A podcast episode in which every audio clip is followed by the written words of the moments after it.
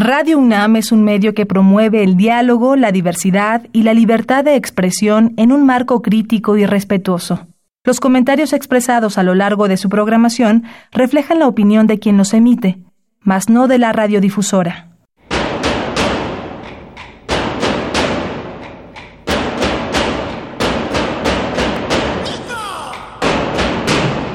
Discrepancias. Atacan a la universidad porque discrepamos.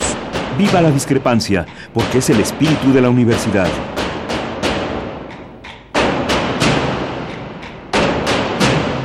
Martes de Discrepancias. Conduce Miguel Ángel Velázquez.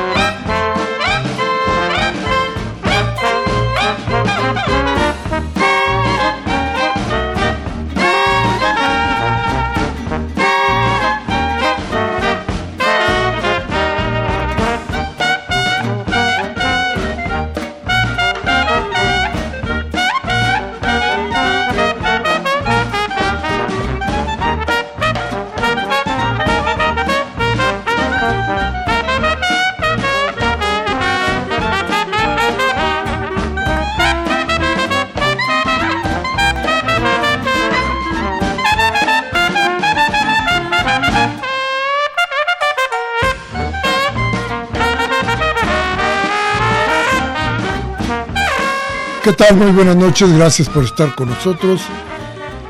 Y bueno, después de un día sin mujeres, después de una marcha que debemos de comentar de muchas maneras en este lugar, hoy, hoy vamos a hablar un poco de todo esto, aquí en Discrepancias, donde les damos la bienvenida, como todos los martes, a nuestra cita pasaditas de las 8 de la noche. Y bueno, como ya hemos dicho aquí muchas veces, la única, el único país donde, bueno, más bien, la pregunta era, ¿sabe usted por qué en Estados Unidos nunca ha habido un golpe de Estado? Y la respuesta era porque en Estados Unidos no hay embajada de Estados Unidos. Y es que la embajada de Estados Unidos es la protagonista de muchas, muchas cosas. De esto le hablábamos cuando aquella entrevista que tuvimos con Evo Morales, el presidente de Perú, de Perú, ¿eh? de Bolivia, y este, y entonces él nos decía, nos platicaba cómo se había urdido, cómo se había tejido el golpe de Estado que ahora nos queda mucho más claro por las investigaciones que ha hecho MIT al respecto y que nos dicen que jamás hubo fraude, como se había acusado a Evo Morales, que de todas maneras aunque haya sido totalmente legal, nadie le repone la presidencia de la República. Ahí entonces decíamos cómo había sido, cómo se había tejido eh, este golpe de Estado en Bolivia. Pero también tenemos que hablar, y deberíamos decir que, que históricamente las embajadas de los Estados Unidos han sido el huevo de la serpiente déjeme recordarle, sobre todo porque habrá que leer el último libro de, de eh, ah, ¿cómo se llama? Estaba pensando yo, un escritor peruano que nos da mucha lata, pero que escribe cosas muy, muy buenos, Vargas Llosa se apellida, que cuando hace declaraciones es absolutamente un hombre de derecha, pero cuando escribe es totalmente diferente. Entonces alguien decía, a Vargas Llosa hay que leerlo, no hay que quererlo. Y, su último libro es realmente revelador para algunos, para muchos, sobre cuál era ah, el trabajo, la importancia de la Embajada de los Estados Unidos en el golpe de Estado que se dio a Jacobo Arbenz allí en 1954. Pero si usted empieza a recorrer qué ha pasado, en Latinoamérica sobre todo, y dónde han estado, cuál ha sido el factor principal de estos golpes de Estado se va a encontrar con que siempre Estados Unidos y sus embajadas están ahí. planteando cómo quitar a quienes estorba. Todo esto, y no quiero decir que esto tenga que ver en absoluto con lo que le voy a platicar, pero solamente le viene a uno a la memoria porque es la Embajada de los Estados Unidos, donde el viernes pasado se reunieron aquí en la Ciudad de México y en una reunión que se ha guardado todo el sigilo, nadie quiere hablar de esto, pero una reunión eh, que, se dio en la Embajada de los Estados Unidos y ahí estuvieron diplomáticos de Canadá, de Alemania, de Francia, de Gran Bretaña, de Italia, de España y de los Países Bajos, según un despacho al que tuvo oportunidad de enterarse un reportero de la agencia Reuters, que se llama Dave Graham.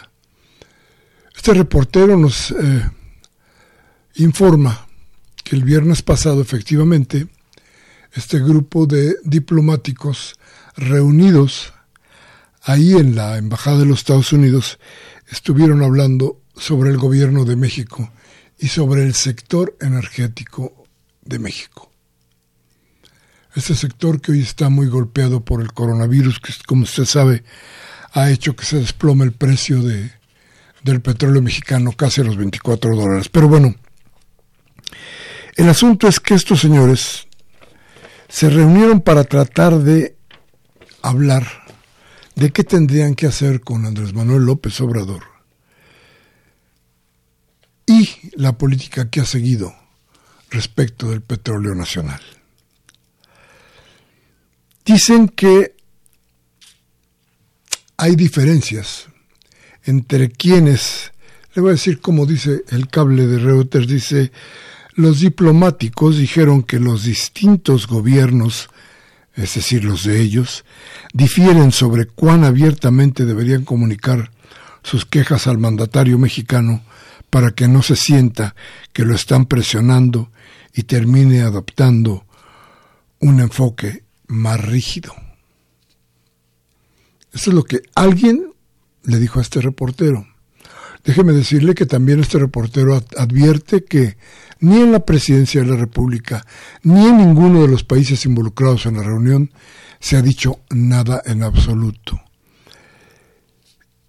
¿Qué pasa? ¿Por qué tendrían que discutir estos señores, tantos además? Y si usted se da cuenta, países salvo Estados Unidos y Canadá, Alemania, Francia, Gran Bretaña, Italia, España, los Países Bajos, los europeos de siempre que han estado en la cuestión petrolera de México,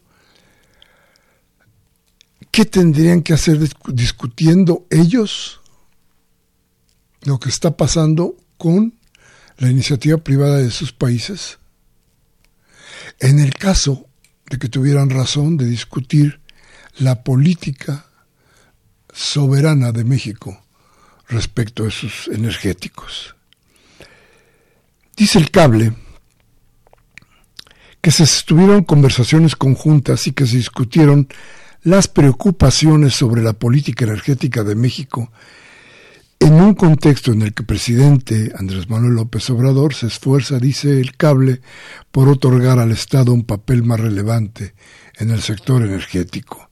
El encuentro diplomático inusualmente amplio dice el cable, es una muestra de cómo la actual política sobre energía opuesta a la del gobierno anterior inquieta a economías que tradicionalmente han sido algunos de los mayores inversionistas en México. Fíjese usted que las críticas que han venido a López Obrador, sobre todo por dos bocas y la refinería que se pretende construir ahí, Dicen que para qué se va a construir dos bocas, que para qué se quiere una refinería, que qué caso tiene que estemos hoy pensando en el petróleo, cuando eso prácticamente suena al siglo pasado. Y el mentis viene rapidísimo en este cable. Seis países europeos y dos latinoamericanos americanos resultan preocupados por lo que va a pasar eso o con eso que ya no tiene importancia. Eso que ya no surte efecto para la economía ni para el desarrollo de México. ¿No les parece a ustedes una verdadera tontería? Pero ese es el argumento que se está usando en muchas partes para tratar de desacreditar cualquiera de los hechos que Andrés Manuel López Obrador sobre economía ha tomado. Eh, mire, cuando le, pidió, le pidió Reuters una, un comentario a la Embajada de Estados Unidos, en, en la Embajada dijeron que no se discute públicamente, oiga usted, sus conversaciones diplomáticas. ¿Por qué? Si no tiene mucho que... ¿Qué, qué es lo malo? ¿Qué es lo que se trató aquí?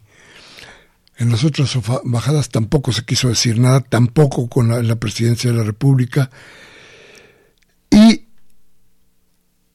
yo creo que debería de haber ya, de existir ya y de darse ya en este momento una explicación por parte de todos de qué significan estas reuniones. Digo, por aquello de que la historia, la historia se repite continuamente. En fin, muchas gracias por estar con nosotros. Qué bueno que está aquí. Hoy vamos a hablar de mujeres con mujeres. Así es que póngase atenta, póngase atento, porque mucho de lo que aquí vamos a hablar son cosas que en verdad debemos aprender. Vamos a ir a nuestro corte.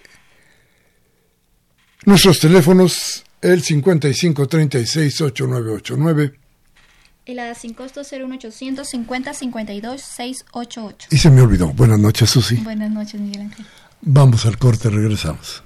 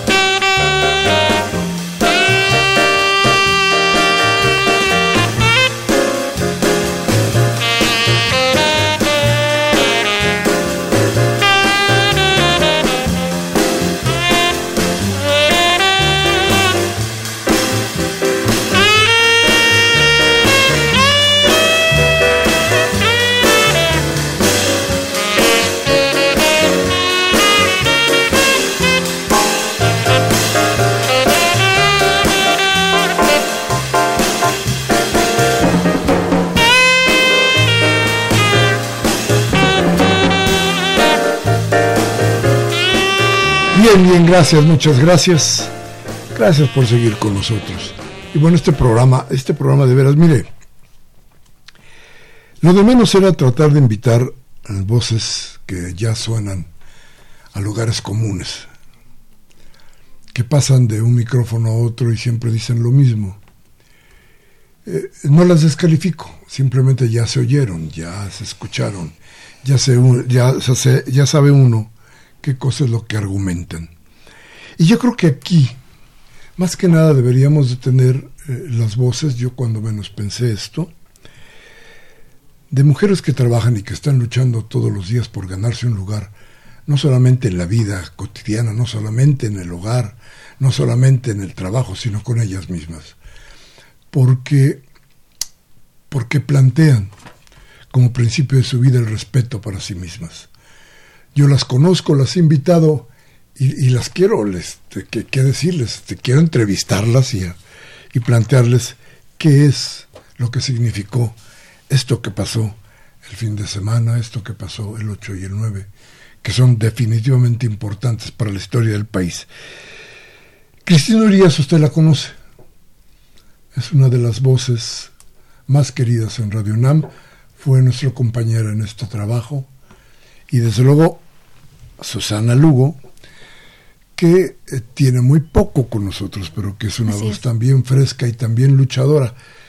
Dos cosas interesantes. Cristina es una mujer muy urbana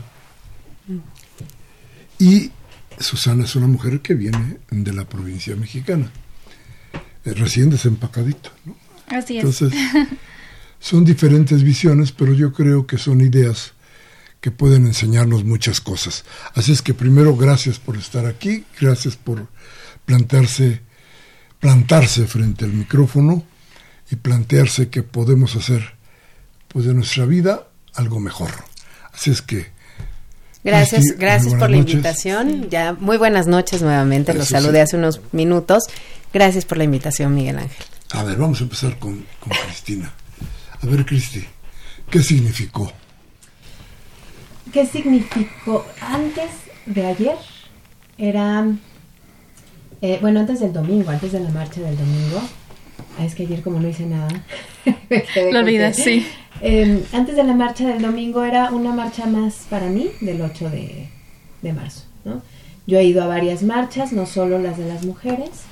Eh, este año no pude ir, pero bueno, finalmente lo estuve siguiendo y para mí era, ok, otra vez marchar y otra vez seguir em, exigiendo nuestros derechos, seguir... Justicia sobre todo. Exigiendo equidad, exigiendo justicia, por supuesto, por todos los feminicidios que han venido sucediendo que por favor no es de este gobierno, no es de ahorita.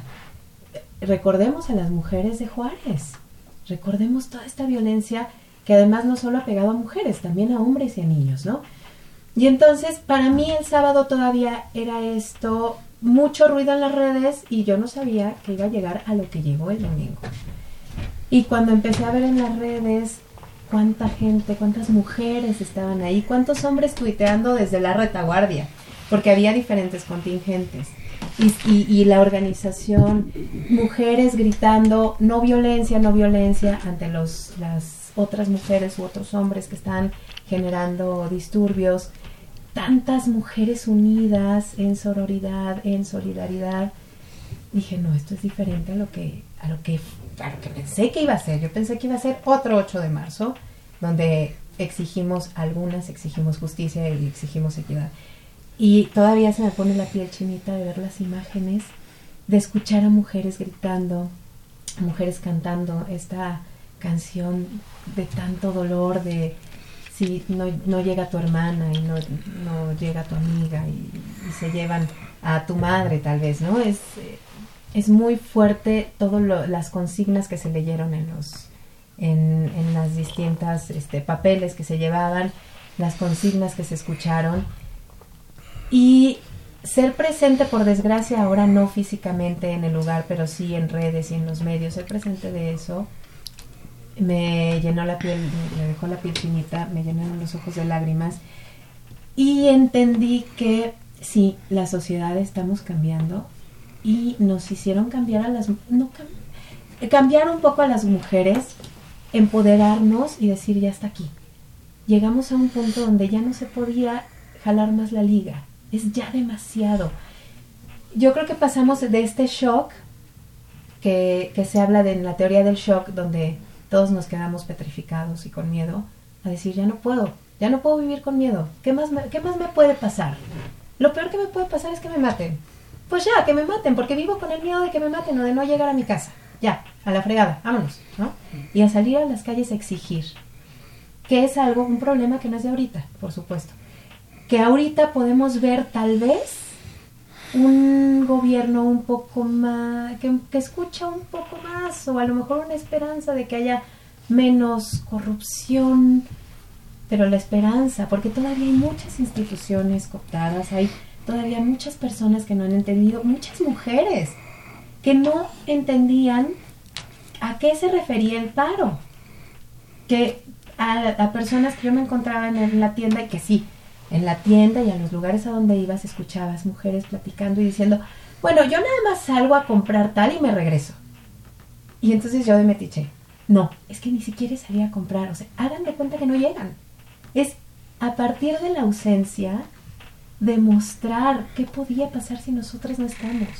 Exigir a partir de la ausencia, ¿no? Y el domingo fue a partir de los gritos y del llanto y de muchas mamás y papás buscando a sus hijas. Hombres, papás hombres diciendo, aquí estamos y estoy buscando a mi hija o a mi esposa, ¿no? O cuántos hijos que no tienen a su mamá cerca. Entonces, yo creo que fue una gran movilización, independientemente de si había este grupos políticos que se colgaron del asunto o que si había algún otro grupo, como lo dijo el, presidente, de son los conservadores que están organizando esto para, para desestabilizar mi gobierno. Ok, tal vez, pero porque hay un problema. Si no hubiera un problema, no se habrían movilizado tantas mujeres. Entonces, a lo mejor es un conservador quien lo organizó, yo no sé de dónde viene exactamente. El punto es que aquí hay un problema que se tiene que resolver, independientemente de quién lo haya organizado. Y yo creo que eso es lo que, salí, lo que salieron muchas mujeres a decir, aquí hay un problema que ya rebasó a todos y que tenemos que hacer algo y que va a empezar desde nosotras y desde nosotras ser solidarias con la otra. Claro, a ver, Susana Lugo. Sí. Sinaloense de nacimiento. arquitecta de vocación. Así es. pero defensora de los derechos de la mujer. Claro, por supuesto. ¿Cómo lo viste? Fíjate que siento mucho, mucho todo lo que acabas de decir porque obviamente estoy completamente de acuerdo contigo. Yo nunca había ido tampoco a una marcha. Yo no había ido nunca a una marcha, mucho menos de esta magnitud.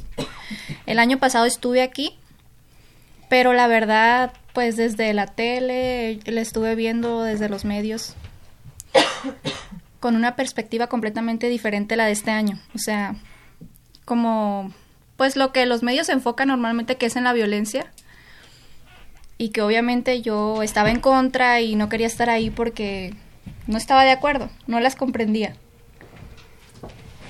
Y, y este año fue completamente diferente, de verdad. Algo en mí cambió. Eh, mi chip ya fue distinto. Empecé a, a mirar con más empatía todos esos casos de, de mujeres que, que no hayan otra cosa ya más que manifestarse. ¿Qué más pueden hacer si han exigido tanto justicia y no se les ha dado? Si la impunidad está ahí, crece y crece. Lo miré desde otra manera y de verdad supe que yo necesitaba estar ahí, supe que necesitaba acompañarlo, supe que, que necesitaba ser parte de esa movilización. ¿Y fuiste? Sí, claro, yo estuve ahí. Yo estuve ahí y la verdad, pues, ¿qué te puedo decir? Igual se me puso la piel chinita cuando llegué. En algún momento eh, era tan grande todo que, que, decía yo, pues, sobre todo para mí, ¿no? Que, que no, que no estoy acostumbrada a tanta gente. Y de verdad yo me sentí tan conmovida de ver, de ver a tantas personas con, con una causa en común, o sea, tantas mujeres apoyándonos en un solo grito por, por una misma causa. Y además me di cuenta, o sea, lo miré desde una perspectiva completamente distinta. Me di cuenta de que esa violencia que, que vemos en los medios es mínima. O sea, es mínima eh, la marcha tan grande, tan llena de solidaridad, de, de valentía, porque de alguna manera sentíamos miedo. De alguna manera sientes miedo, la tensión es mucha. Eh, y sin embargo, todas estábamos unidas y éramos valientes y estábamos ahí y nos gritábamos unas a otras y nos avisábamos y nos decíamos, o sea, cómo continuar, por dónde continuar, o sea, éramos una sola. Y para mí la verdad fue algo muy fuerte y fue algo muy padre y fue algo muy bonito y me dio mucho gusto. Me dio mucho gusto vernos tan unidos. Lo sentí. Agradecí mucho a mí misma estar ahí, de verdad. Cristina, mm. ¿machismo o desigualdad? Híjole, los dos. Es que hay machismo, hay desigualdad. El machismo está lleno de desigualdad, por supuesto. Yo creo que no hay machismo sin desigualdad. No, no creo que exista el machismo. te preguntaba desigualdad porque de pronto López Obrador planteó, cuando le preguntaron si él era feminista, él dijo, soy humanista. Y lo que yo busco es que las cosas ya no tengan tanta desigualdad. Claro. La idea es, la idea es, eh, si combato la corrupción, si ganamos la batalla contra la corrupción, habrá menos desigualdad, si, habrá, si hay menos desigualdad, habrá menos violencia. ¿Tú crees en eso? ¿O crees que el virus del machismo nada tiene que ver con eso? No, sí, yo creo que... Ah, entiendo esta parte sobre la igualdad, desigualdad. Yo hablo de equidad de género y, y siempre trato de decir equidad porque yo no creo en la igualdad del género, porque físicamente no somos iguales. Hombres y mujeres tenemos necesidades diferentes. Las instituciones en el mundo fueron creadas por hombres. Los horarios de estas instituciones son de hombres. O sea, una mujer que está lactando, dime en dónde entra en estos horarios de jornadas de 8 o 9 horas, por ejemplo. Y ahí son necesidades biológicas, no estamos hablando de los derechos en la Constitución, estamos hablando de un asunto biológico. Entonces, yo, por ejemplo, tengo dos hijos y me doy cuenta también que mis hijos me requieren de una forma distinta a la que requieren a papá. Es muy diferente la, el rol de padre y el rol de madre en cierta edad. Tal vez ya más adultos eh, podamos ser un poco más equitativos, pero de chiquititos seguimos siendo animales. Y los niños tienen que estar pegados a papá o a, digo a mamá porque están lactando.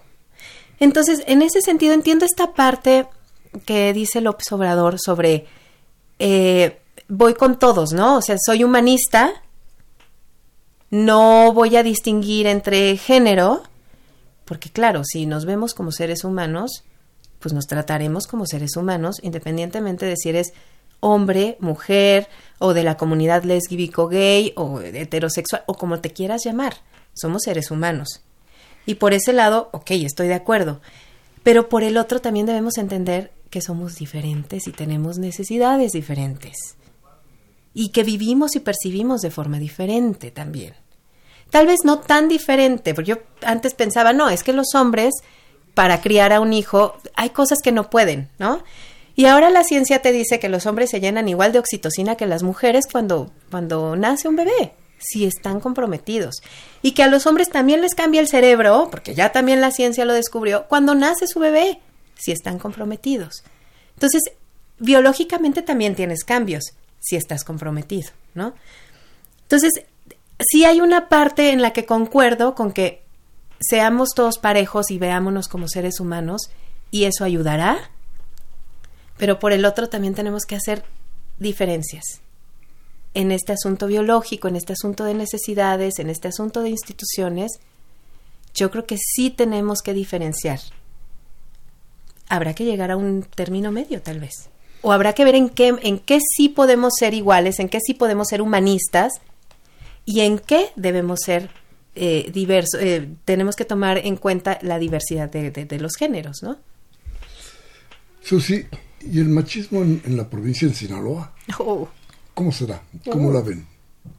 No, pues es que es tremendo. Tremendo. es tremendo. Es tremendo y, por ejemplo, eh, yo, fíjate, he, estado leyendo mucho, obviamente, sobre, sobre este tema y sobre este, este asunto que sucedió este fin de semana, porque veo yo los comentarios de los hombres, veo yo cómo toman las cosas y me asusta. Me asusta que, que perdón por la palabra, pero que, que se mantengan en un pensamiento tan retrógrada, pues.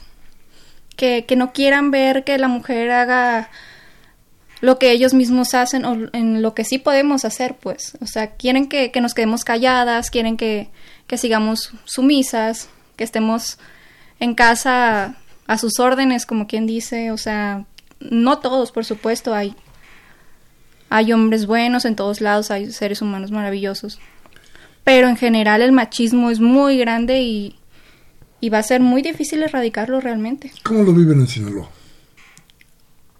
Mm.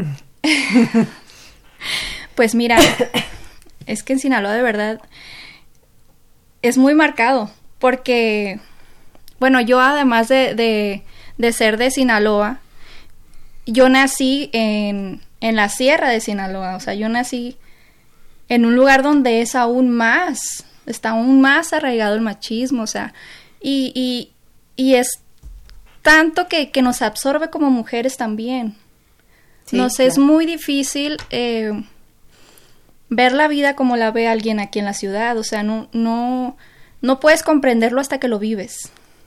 Si estás ahí, no, no existe algo más para ti, no existe algo más que, que que tus hijos nacen y quedarte ahí para criarlos, vivir para tus hijos y para tu esposo, para atenderlos. Tú no miras más allá, no, no sabes que puedes tener un crecimiento más allá de tu hogar, o sea, más allá de, eso. Eh, últimamente, obviamente, eh, está cambiando un poco. Hay quienes ya miramos más allá, quienes ya queremos ir a estudiar la universidad, quienes queremos ya buscar otros puestos más arriba. Pero en su mayoría o sea, las mujeres se casan súper jóvenes, se dedican al marido y a los hijos. Y esa es la vida. O sea, por ejemplo, hay hombres que ni siquiera están de acuerdo con que sus hijas vayan a estudiar. Muchas mujeres han tenido que irse prácticamente siendo rebeldes a la ciudad para poder tener una carrera. Pero eso también significa que, pues que tal vez pues no, simplemente no cuentas con el apoyo de, tus padres, o sea, o del padre normalmente. Rompes con la familia. Sí, es como que, pues sí, te separas. Mm, ya no cuentas conmigo, pues, o sea, está bien, te fuiste, pero no esperes que yo te apoye, no esperes que ni te apoye en tu decisión ni económicamente, pues, o sea, tú arréglatelas.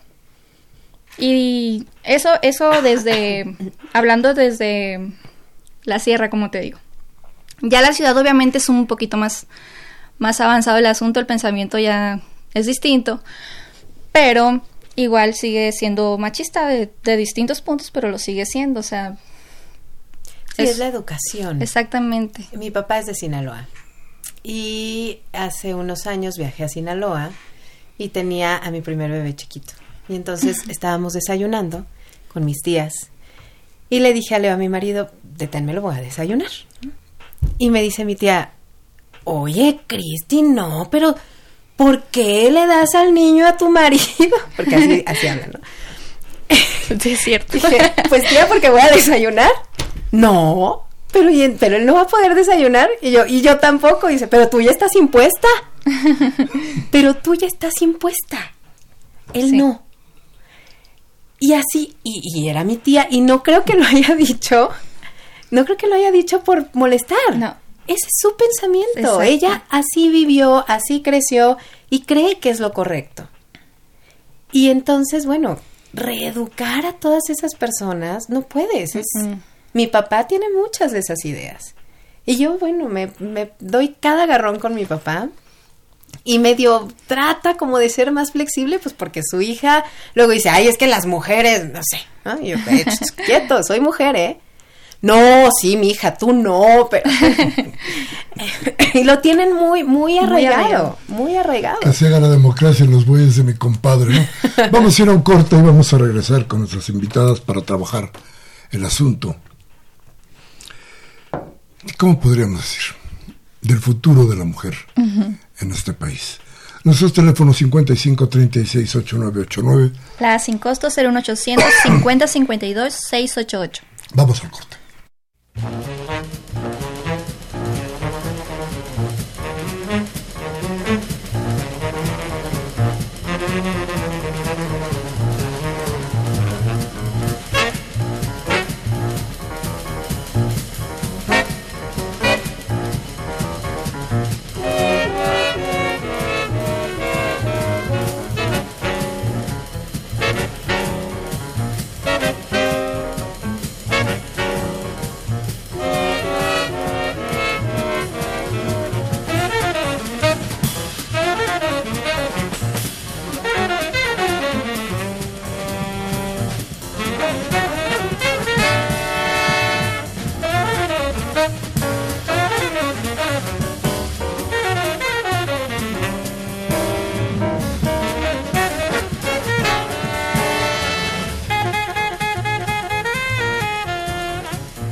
Bien, gracias por seguir con nosotros. Repito, nuestros teléfonos 5536 8989 Y nuestra alada sin costo 01800 50 52 688. Inevitable hablar de la mujer en estos días en los que, bueno, usted vio el metro vacío.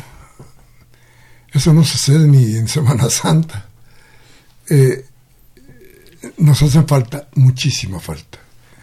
Creo que tenemos que darnos cuenta de que lo que se exigió en esa marcha tiene razón de ser. No se trata de un capricho, no se trata de una invención, no se trata, diría yo, incluso, ni siquiera de una maniobra política. Se trata de una realidad que es inmensa, que es terrible. Y, y a ver,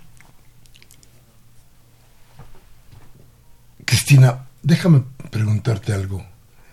¿Y mujer contra mujer? ¿La mujer está comprendiendo a la mujer? Eh, pasó algo, ha pasado algo que yo he escuchado a muchas mujeres decir, ay no, yo me llevo mejor con los hombres. No, porque con otra mujer. Y eso es un término muy machista. O, o ¿por qué no te llevas con otras mujeres? Porque, o sea, para, para, tienes un nivel tan alto que mejor te llevas con los hombres que con las mujeres o cómo. Nunca lo he entendido, pero eso se me hace de lo más violento del mundo. y yo creo que eso es un poco como este síndrome de que la víctima se convierte un poco a como es el victimario, de me uno al enemigo para que no me lastime más, ¿no? Y entonces, pues muchas mujeres deciden que también van a hacer menos a otras mujeres. No, no sé si lo deciden o en algún momento de esta terrible educación nos ponen unas contra otras. Que es lo que yo también vi este domingo. Que eso cada vez va siendo menos. Tal vez habrá, estaba leyendo que en el Estado de México muchas mujeres estaban más preocupadas por ir al mercado a comprar cosas y demás que, bueno, tal vez ni siquiera se enteraron. Muchas mujeres tal vez ni siquiera se enteraron de esto. Y en el Estado de México, que es un lugar donde hay muchísimos feminicidios, donde la violencia es terrible contra las mujeres. Yo no sé si porque están en shock también, con tanto, solo pensando en cómo cuidarse, porque también caemos en eso, nos llegan justo al instinto de supervivencia. Y en el instinto de supervivencia no piensas, no razonas y no buscas más que estar bien. Muchas mujeres en el Estado de México lo pasaron inadvertido. Aquí en la Ciudad de México se vio totalmente y en otros lugares. Eh, yo creo que sí nuestra sociedad y las mujeres estamos cambiando y nos estamos volviendo más cómplices. Pero falta muchísimo, falta muchísima, muchísima educación, muchísima educación. O sea, si te enseñan a que te tienes que cuidar de los hombres, yo me acuerdo de niña que mi mamá, este, si íbamos en un camión, siempre me protegía y, y me acuerdo una vez que le dije, ay, mira, ese me sonrió y ella hizo cara así como de, ni te le acerques. Y yo no entendía por qué y aprendes que te tienes que estar cuidando. Y últimamente también te tienes que cuidar de las mujeres. Entonces no sé de qué momento para acá las mujeres nos volvimos también un poco nuestras propias enemigas. No sé si fue parte de este neoliberalismo que nos ponía los unos contra los otros, porque el otro también es tu competencia, que es lo que sucedió en estos 30 años. El neoliberalismo te ponía fulano o sutano te puede quitar la chamba, entonces es tu competencia. Nadie es amigo y nadie, no confías en nadie. Yo no sé si, si ocurrió en ese momento donde las mujeres también nos volvimos nuestra competencia y nos volvimos nuestras enemigas y nos volvimos quienes más nos criticábamos, porque también escucho mujeres todavía decir, es que mira cómo se viste y luego porque por, luego dicen que, que, que las andan este toqueteando o que cualquiera se puede vestir como se le pegue la gana, ¿no? Pero señoras diciendo eso. No sé en qué momento nos volvimos nuestras enemigas. Lo que sí sé es que ahora nos estamos volviendo a ser amigas. El domingo fue una expresión clara de que estamos regresando a, como a nuestro origen de mujer y a, a cuidarnos entre nosotras, a solidarizarnos. Y yo creo que eso es un gran paso ahorita. A ver, Susana, ¿Tú fuiste con tus amigas? ¿Con quién fuiste a la marcha? ¿Cómo llegaste? ¿Qué te dijeron? ¿Qué pasó ahí? Sí. Después eh, de la marcha, ¿qué te pasó? ¿Cómo lo comentaste? ¿Con quién hablaste? Bueno, nosotros, yo fui con mis amigas, fui con dos de mis amigas. mm, y eh, bueno, mi grupo de amigos somos cinco aquí en, en, en México, que los cinco somos de Sinaloa. Entonces fuimos eh, mis dos amigas y yo a la marcha y mis dos amigos nos esperaron como que cerca, estando al pendiente por cualquier cosa, nos iban siguiendo. Y eh, pues nosotros nos fuimos en, en Metrobús, en Metrobús a la marcha, y de ahí caminamos hasta que alcanzamos a todos. Y pues ya, de ahí nos unimos, estaba uniendo muchísima gente. Cuando llegamos al punto ya de... Disculpen, es que yo no conozco muy bien las calles. Pero cuando llegamos a la Alameda, pues todo, todo estaba tranquilo hasta que llegamos ahí porque ya, eh, ya a punto de llegar a Bellas Artes, pues ya es, es un punto como de más tensión, donde como que, pues eh, ese pequeño grupo que, que es más violento, eh, ya tuvo como que un confrontamiento con los policías y, y ya ahí no podíamos pasar, o sea, ya, ya resultaba, sí, peligroso, mucha gente se salió ahí. Entonces estuvimos ahí viendo como que qué íbamos a hacer, con mucha atención, la verdad sí, estábamos muchos ahí fuera. Y entonces decidimos como que rodear, pues, para, para poder llegar al Zócalo. Y sí, eso fue lo que hicimos, rodeamos, no pasamos por Bellas Artes, ¿Y qué opinión de la marcha tenía la gente que te rodea? Pues, mm, mira, la verdad es que la mayoría de las personas que estaban ahí, como te digo, pues eran personas como tú, como yo, o sea, que iban a apoyar la marcha, a apoyarnos como mujeres, a, apoyar la causa, o sea, porque están cansadas de la injusticia, porque a muchos también tú te das cuenta que, que son personas que han sido víctimas directas, o sea, tú los sientes, tú los miras y, y de verdad tú sientes su dolor, tú sientes el por qué están ahí. Claro que, o sea, lo sientes, es inevitable. Es que además con todo esto, con todo esto de- del eh, sí te creo y todo este Ajá. movimiento en redes, te das cuenta que no eres la única que ha Ajá. vivido violencia. Es increíble cómo cuántas mujeres han vivido lo que tú, Claro. que si pasan, que andabas en la calle y alguien te pellizcó la nalga, o que si te chiflaron, o que si alguien se te quedó viendo, o que si todas, la mayoría de las mujeres lo hemos vivido. Y eso como mínimo. o sea, La como- mayoría de las mujeres, yo no sé si haya, no sé cómo vivan las mujeres que no lo han vivido, pues, pero con no creo ni siquiera que movimientos, te das cuenta que no eres la única, porque además te sientes la única y te da pena a ti como víctima y, dices, mejor no lo digo, pero mejor sí lo digo, pero... Y entonces estás en esa discrepancia cuando después empiezas a ver que, y a mí también, y a mí también, y a mí también, y a mí también, y por todos lados, y en todos los sectores sociales, Exactamente. dices, wow, ¿qué, qué está pasando en este mundo? Porque además no solo México, en el mundo. La mayoría de las mujeres hemos vivido acoso sexual, hemos vivido violencia de género, la mayoría. Oye, pero yo que oí, hoy precisamente, oí en un restaurante una señora diciendo, pinches viejas chismosas. Sí. He escuchado muchas. ¿Sí? sí. Yo, yo soy una de ellas, les digo. Sí, pero ellas refiriéndose a la gente de, de la gente que ha ido a la marcha, no tenía razón por haber estado en la marcha. Ajá, exacto. Era el chisme lo que las había llevado a la marcha. Exacto. ¿Tú has oído eso? Mm, Infinidad de comentarios de ese tipo. ¿De dónde? ¿Cómo? A ver, platícame. Pues es que, de verdad, es que hay mucha gente y a mí me, me sorprende muchísimo que sigue estando en contra.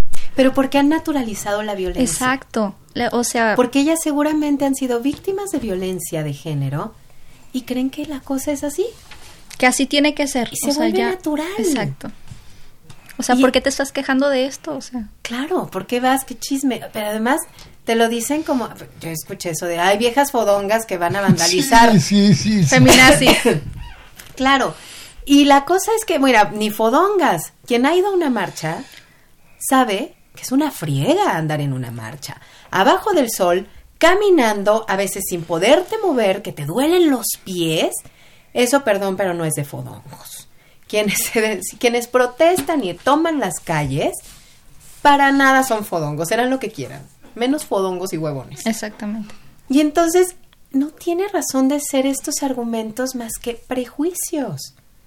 Y somos una sociedad llena de prejuicios. Sí, exactamente. Y eso tiene que ver con la educación también.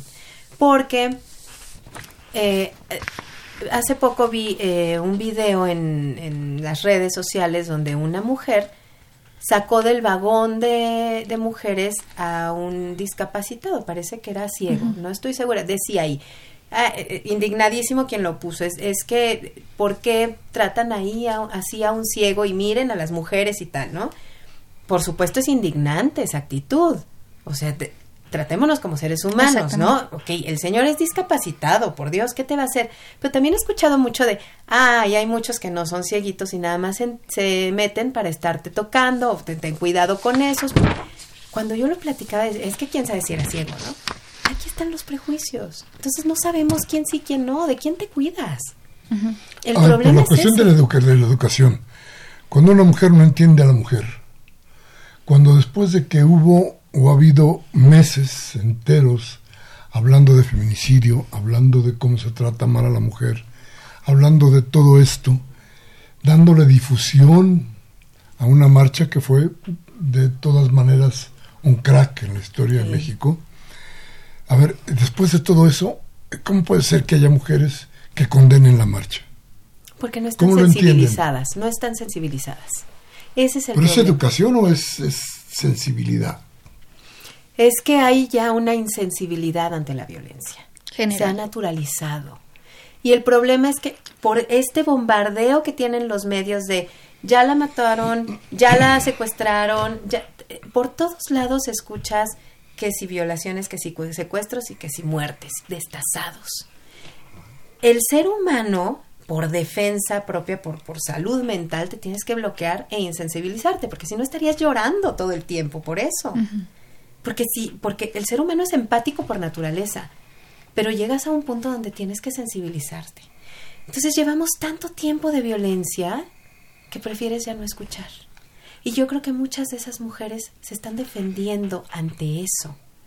O sea, tú no lo, no lo, no lo, no darías como culpable de lo que está sucediendo en la educación. Sí, un poco, pero también la, la, mm, este, este bombardeo de violencia que hemos tenido, que, se que, que, que no somos sensibles ya, que se ha naturalizado la violencia. Vaya, la educación yo creo que te lleva a estos prejuicios de, ay, mira la buscona, ¿no? Fue ella la que se le metió, él no, él que culpa, ay, pobrecito, seguramente ella fue y lo sacó de su casa. No, siempre se le culpa a la mujer, ¿no? El hombre puede poner los pernos, pero es la mujer la buscona, ¿no? Eso es educación. El asunto de los feminicidios ya va más allá. Vaya, este es el preámbulo, esta educación, el, de ella es la buscona, ella es la que se viste eh, como prostituta y por eso no la respetan. Ese es el preámbulo al feminicidio. Pero ya cuando se llega a matar mujeres, a secuestrarlas solo porque son mujeres o a lo, lo que le pasó a la chica este músico la, la de Oaxaca que, le, que, le, tiraron dos litros de, de ácido. de ácido sí. Cuando llegas a esos extremos es porque ya yo creo que ya tenemos una sociedad enferma primero. Porque los niños que han vivi que vivieron violencia de esta violencia que, que se generó con Felipe Calderón y la guerra contra el narco y un poquito antes también con Vicente Fox esos niños ya son ya están llegando a la adultez. ¿Cómo crecieron? Si llegaron y yo escuchaba noticias que, bueno, leía más bien porque muy poco se difundía hace unos años de, esta violencia que, que no es de ahorita. Leía estas notas de que si mataban a la mamá y el niño estaba presente, ¿cómo crece ese niño? Como un psicópata tal vez. Entonces no se le ha dado atención, eh, tenemos una sociedad enferma y ese es un grave problema. Una sociedad que está enferma y que además traemos la, mala educación del machismo de generaciones y generaciones. Júntalo, esto es una bomba. Claro. ¿Y nos vamos a curar, Susana? Pues mira, ojalá. Como, como método de curación la marcha, el Día Sin Mujer no es que la marcha vaya a seguir vaya a servir como, como curación ni va ni va a ser magia y, y se van a acabar las cosas de un día para otro y Y alguien que piensa que esa es nuestra idea de hacer una marcha, me da tristeza que lo piense porque, porque sí lo he leído esos comentarios. Y obviamente estamos conscientes de que no es así, de que es un trabajo que tenía que empezar y que empezó, pero que va a llegar tiempo, o sea, es, es, es para que para que nos pongamos a formular una solución a esos problemas que, que, ya son tan desbordantes, o sea, que son reales, que están ahí, que, que ya es demasiada la, la sociedad que está exigiendo que haya una respuesta, que haya una solución. Y, y es el inicio, yo creo. Es obvio que, que no podemos culpar pues al gobierno de, de, la educación, o sea, no todo es parte de, ellos, pero lo que sí es que tenemos que exigirles políticas públicas que nos ayuden, que, nos, que nos hagan sentirnos protegidas, que, nos hagan sentir que tenemos algo a qué acercarnos, en, en quién confiar, en que no, que no estamos completamente inmunes y que no hay nada que, que, que podamos hacer, que es como nos sentimos. Todas esas mujeres que estuvieron ahí es, es porque no sabes el miedo que hemos sentido y, y, y ya no sabemos qué hacer, o sea, que ¿Con quién vas? Sí, o sea, ¿con quién ir? Estamos completamente vulnerables. Y es por eso que estamos ahí, porque necesitamos ese, esa seguridad que de cierta manera nos haga seguir. ¿Qué sigue, Cristina? Seguir exigiendo, seguir exigiendo. Yo creo que el, el domingo, alguna vez le preguntaba a un amigo, ¿de qué sirve salir a las calles? Ok, sí, te ven y te pueden no hacer caso, ¿no? Y me decía, es como si sacaras a tu ejército. Si, sala, si sales a la calle, por ejemplo, que eso fue en, en, cuando yo se lo preguntaba, cuando salíamos a, a, protestar para que Peña Nieto no se quedara de presidente. Este, yo llegaba a un momento en que decía, es que ¿para qué sirve? O sea, era desesperante ver que el tipo seguía y seguía uh -huh. y siguió, ¿no? Y me decía, es que es como si sacaras a tu ejército, le estás enseñando a tu ejército. Y el domingo, las mujeres sacamos a nuestras tropas. Sí. Y yo no creo que en este gobierno no se hayan tambaleado tantito, ¿eh? López Obrador debe, y el gobierno de López Obrador, la cuarta transformación debe de ser muy claro sobre qué política va a llevar justo para que nos, para, para que nos den seguridad. En la calle yo he visto que botón de pánico, no hay botón. No hay. Y si hay, no sirve. Yo no he visto los, llevo dos que veo y no están. No hay ningún, yo iba caminando hasta le dije a mi marido, y el botón que no lo veo, y dice, es que no está. ¿Qué pasa entonces? ¿Nos están dando tole con el dedo o qué? No hay nada claro. Que digan, se va a hacer A, B y C. Y eso lo vamos a seguir. No hay nada claro, no hay una política clara. Fueron contra la sociedad civil que tenía los refugios de mujeres y demás. ¿Funcionan bien? ¿No funcionan bien? Ahí hay muchas mujeres contenidas. Y se estaba limitando el presupuesto, no se está planeando. El propio López Obrador diciendo, es que estos de los conservadores, pues será de lo que quieras, pero nos están matando y qué vas a hacer. Y él, tenemos, sí, en México mucho del presidente tiene que hacerlo. No, el presidente no. El presidente lo pusimos para que ponga un grupo de gente que se encargue de esto. Si quiere el que no hable de los feminicidios, uh -huh. ¿quién va a hablar? A ver, fulanito, sutanito, tú, ustedes dos se ponen a hablar y me van a dar resultados. Yo no, porque no, no soy todólogo. Claro, estoy Perfecto. completamente de acuerdo contigo. No queremos un todólogo, pero que organice a su gente para que nos dé algo claro. Y el domingo salimos, por desgracia, vaya, yo no pude salir, pero ahí estuve. Muchas mujeres sacamos nuestras tropas para decir, te podemos echar abajo un día del gobierno. Vaya, no se trata de sacarlo, ojo, yo no estoy, no quiero, des, no, estoy en contra de los que se colgaron para desestabilizar al gobierno, totalmente en contra, porque sí hubo muchos políticos que se colgaron del asunto. Allá ellos, que Margarita Zavala, por Dios, hablando de feminismo, Felipe Calderón, que eso daba risa, vergüenza y enojo. Yo estoy hablando como de, a ver, somos fuerza de trabajo. Las mujeres, lo que representó el lunes. Ve todo lo que se cerró. Si no estamos, ¿qué pasa? Ya viste todas las que estamos en la calle y faltaron. Ya viste todas las que no podemos estar en la calle. qué se va a hacer, que sea claro y que se siga. La ciencia, la tecnología, por Dios, usémoslas, porque además también hay un divorcio entre la ciencia, la tecnología y el gobierno. ¿Por qué no vamos de la mano? Hay investigaciones en Colombia, se hizo una investigación con esto de la violencia, se, se, mm, eh, eh, se entrevistaron a varios sicarios y demás, y les dijeron, les pusieron caras, y les dijeron una cara, eh, una mujer llorando, un niño riendo, y, y les dijeron, ¿qué ves? Y entonces veían en la mujer llorando, veían a una persona que los podía matar. Y entonces se dieron cuenta que estaban trastornados, que tenían una realidad trastornada. ¿Por qué no hacemos esas investigaciones aquí en México, que tenemos grandes investigadores? Es más, ya hay investigaciones, ¿por qué no retomamos mucho de, de, de, los talleres y demás que se dan en, en, escuelas privadas de mindfulness, de inteligencia emocional a los niños, para no tener que pasar generaciones y generaciones y generaciones para que esto se acabe. Esto en una generación quedaría limpio si a los niños en las escuelas les damos 10, 15 minutos de inteligencia emocional y, de meditación, porque se ha hablado que la meditación es maravillosa para la toma de decisiones y para la percepción y para muchas cosas. Ahí están las cosas. ¿Por qué no se toma? ¿Por qué no se voltea a ver a la ciencia y a la tecnología y a los especialistas?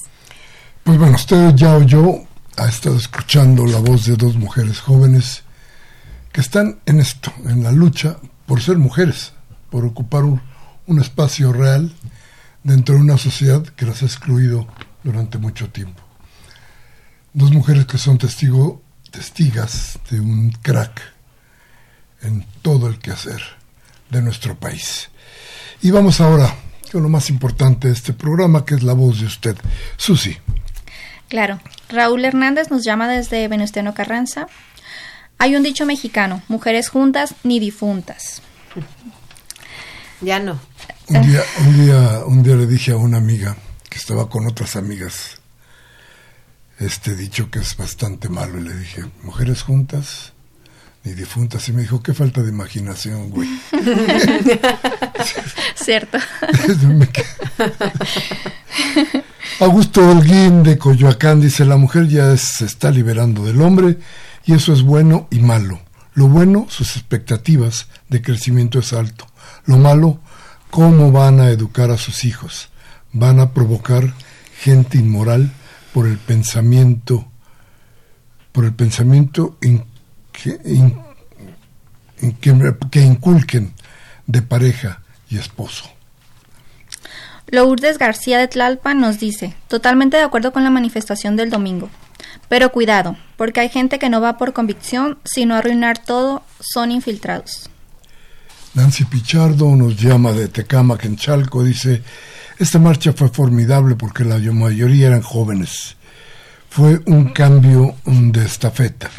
Las viejas feministas las están dejando la tarea a las nuevas, porque el feminismo es una cultura. Raúl Hernández de Tráhuac nos dice, profesor, el tema de la conspiración de las embajadas es mucho más grave. Solo hay que recordar que el embajador gringo actual es hijo del embajador que estaba en Chile cuando el golpe militar a Salvador Allende. Y Omar Torrijos de Panamá y un expresidente de Ecuador fueron asesinados por la CIA. Creo van por AMLO. Eh, ojalá no, maestro. Martín Castillo de Coyoacán en el programa de Carmen Aristegui de hace dos semanas había un invitado que bajó, eh, que baja la mano, que bajó la mano, dice, o bajita la mano será, la llamó estúpida, mínimo dos veces, ella no dijo nada, se le olvidó lo feminista, hay que preguntarle a Carmen. Benjamín Cerros de Benito Juárez, yo nunca tuve papá, y el artículo cuarto dice que todos somos iguales. El problema es que no se respeta. Yo respeto a las mujeres, pero también existen mujeres machistas. Bueno, mira, yo le voy a decir una cosa. Usted no tuvo papá, pero entre este grupo de funcionarios del sexenio pasado, que ninguno tenía madre, y ya ve. Dice Manuel Munguía de Iztapalapa, saludos al programa. Nuestra relación con el exterior Hoy al abrir la puerta, lo único que vemos es una gran recesión del entorno global. La deuda externa de México del orden de los 10 billones de pesos incrementará su costo. Nos muestra el gran daño que hicieron los miserables neoliberales. Eh, el mal nos hace percibir un futuro negro para toda la nación, lo cual debe de afinarse desde la presente administración para evitar la catástrofe a la que nos dirigimos ante la contracción profunda del, comercio mundial.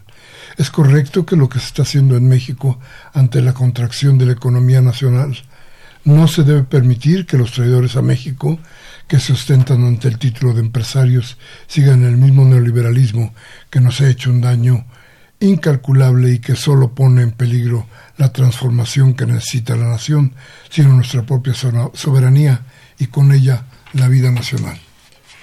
Rubén Pinto de Catepec nos dice, si los gobiernos no pueden contener el coronavirus, ¿qué caso tiene que se preocupen por otros casos? Y nos dice Gabriel Campos de Benito Juárez, eh, para su opinión, ¿van a quitar el horario de verano? Haciendo un poco de historia, en 1968 los estudiantes querían hacer el cambio. Recuerdo que nadie los apoyó. Ellos mismos hacían su propia propaganda y el pueblo eh, los catalogaba de flojos, mal vestidos. Vayan a estudiar. ¿Y ahora quién apoya a los feministas? ¿Quieren destrozar monumentos históricos? ¿Por qué? ¿Quién comenzó con la provocación? El espionaje al PAN es cortina de humo. ¿Con qué fin lo hacen? ¿Con qué o qué ocultan? Bueno, pues creo que se acabó esto. Ya nos vamos. Muchísimas gracias. Gracias a ustedes. Gracias por haber estado aquí con nosotros. De veras, Cristina, de veras. Gracias. Susi, qué bueno que están aquí con nosotros. Hoy, martes 10 de marzo del 2020, Humberto Sánchez Castrejón en los controles técnicos, Lorena Ugalde en la asistencia de producción, Baltasar Domínguez en la producción, servidor Miguel Ángel Velázquez, como siempre les pide si lo que aquí oyeron, lo que de los que les informamos les sirvió, tómese un café mañana con sus amigos, hable de lo que aquí hablamos. Y si no, recuerde que la democracia le da alternativas. Cambie la MBS a Televisa Radio Fórmula para que le cercenen la voluntad del cambio. Hasta la próxima.